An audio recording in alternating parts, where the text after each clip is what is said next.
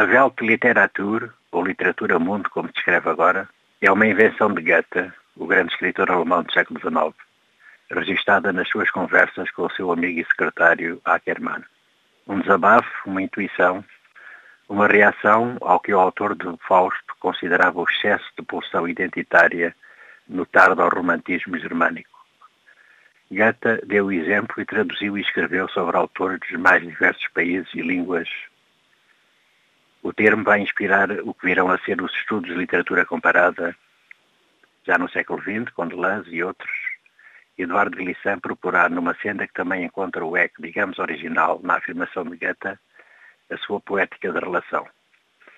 Derek Walcott, com o seu Homeros, um pescador da sua ilha caribenha como personagem, acrescentará, entre muitas outras realizações artísticas de grande fogo oriundas de diversas línguas e literaturas, uma desconstrução poética moderna sobre o mito da viagem que, segundo alguns especialistas, funda a literatura ocidental.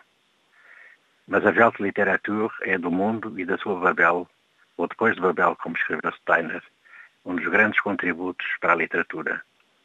A questão continua a ser exaltante e complexa, de alguma maneira. Mas foi a pensar nela que a editora Rosa de Porcelana de Cabo Verde reuniu um conjunto de parcerias e convidou escritores e poetas de Vietnã à Nigéria, de Moçambique a Portugal e à Galiza. Foi na Ilha do Sal, na última semana de junho de 2019. Sob o lema também da homenagem a Orlando Amarilis, escritora cabrediana já falecida, e a Guetta, as mesas abordaram um vasto conjunto de questões da língua portuguesa à língua cabrediana e das literaturas lusófonas no sistema mundo. O que se pode fazer? O quase tudo do muito pouco que se faz. O livro a circular entre todos os países da CPLP, os cidadãos também, a tradução a merecer maior impulso, governos e Estados que não olhem a cultura e a literatura em particular como coisa menor. A curadora científica do projeto foi a professora Inocência Mata, especialista de literaturas africanas e docente da Faculdade de Letras da Universidade de Lisboa grande estudiosa de méritos confirmadíssimos, a quem devemos estudos, problematizações teóricas e antologias sobre a literatura africana de língua portuguesa, de São Tomé para o mundo.